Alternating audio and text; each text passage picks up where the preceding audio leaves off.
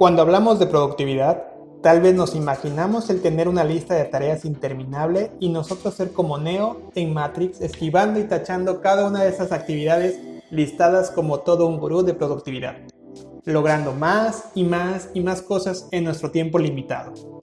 Soy Ricardo Vargas, desarrollador de negocios, y en este podcast te estaré ofreciendo ideas, herramientas y algunos consejos que yo he utilizado para ser más productivo hacer de mi vida una vida más armoniosa hacia el logro de mis metas.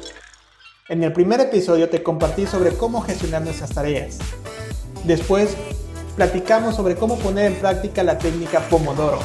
Y en el episodio de la semana pasada te platiqué sobre Gary Keller y la importancia del enfoque como un superpoder. Y si te dijera que incluso llevando a cabo cada uno de los conceptos que te he platicado en los episodios anteriores no te volverían más productivo? Que aún podemos mejorar estas ideas para que realmente nos ayuden a tener una vida donde podamos entrar en un estado de flow, un estado de flujo. Y aquí me quiero detener con un concepto que estudié hace años y que puse en práctica de uno de los libros de Stephen Covey. Primero lo primero. Primero lo primero es el tercer hábito que nos enseña Covey en su libro Los 7 hábitos de la gente altamente efectiva que si no has leído este libro o el libro de Primero lo Primero, son lecturas que si quieres mejorar tu productividad tienes que hacer. Pero sobre todo, cada uno de los conceptos mencionados en estos libros tienes que aplicarlos. Y el concepto que aprendí fue muy sencillo. Fue la diferencia entre un reloj y una brújula. El reloj es un instrumento que nos ayuda a medir, a mantener e indicar el tiempo en unidades convencionales.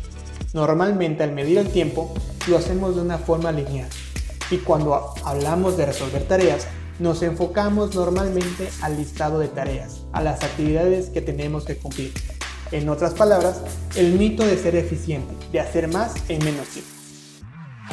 La brújula, en cambio, es un instrumento de, de, orientación que nos ayuda a señalar hacia dónde está el norte. Nos ayuda a saber dónde estamos y hacia dónde nos debemos dirigir, es decir, tener el mapa y la ruta a seguir. Pero ¿qué sucede cuando nuestro reloj no está alineado con nuestra brújula? Cuando hacemos muchas actividades, pero estas no nos generan un valor. Seguramente al tener una brecha entre el tiempo que paso en las actividades que no son realmente importantes, que no me generan o aportan un valor y que no me ayudan a acercarme al cumplimiento de mis metas, me generarán diferentes emociones como frustración, pesadez, apatía, desinterés, entre otras emociones que me provocarán malestar. Si nosotros queremos ser unos verdaderos cracks de la productividad, sentirnos con más energía día a día y sentirnos realizados y enfocados, nuestra labor será cerrar la brecha entre el reloj y la brújula, es decir, entre el tiempo que pasamos en tareas o actividades que realmente no son importantes para lograr nuestras metas y las actividades en las que realmente son importantes para lograr esas metas que son trascendentes para nosotros. Para poder cerrar esta brecha, lo primero que tenemos que hacer es preguntarnos, ¿qué metas son realmente importantes para mí? ¿Qué metas son realmente las que van a aportar algo significativamente en mi vida? Y una vez que tengo claro hacia dónde quiero ir, podré reflexionar sobre las actividades que realmente aportan valor, para lograr eso que quiero y cuáles debemos eliminar, delegar o pasar el menos tiempo posible para que no me resten energía en mi día a día.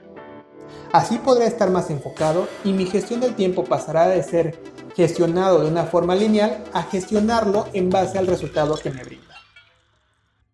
Un ejercicio que te puedo recomendar es hacer cada uno de los deseos o metas que quieras realizar un, listado. Escríbelos Visualiza cómo sería cuando lograras ese deseo, esa meta. ¿Cuál sería el resultado? ¿Cómo te sentirías? ¿Con quién lo compartirías? Ten una visión clara de lo que deseas lograr.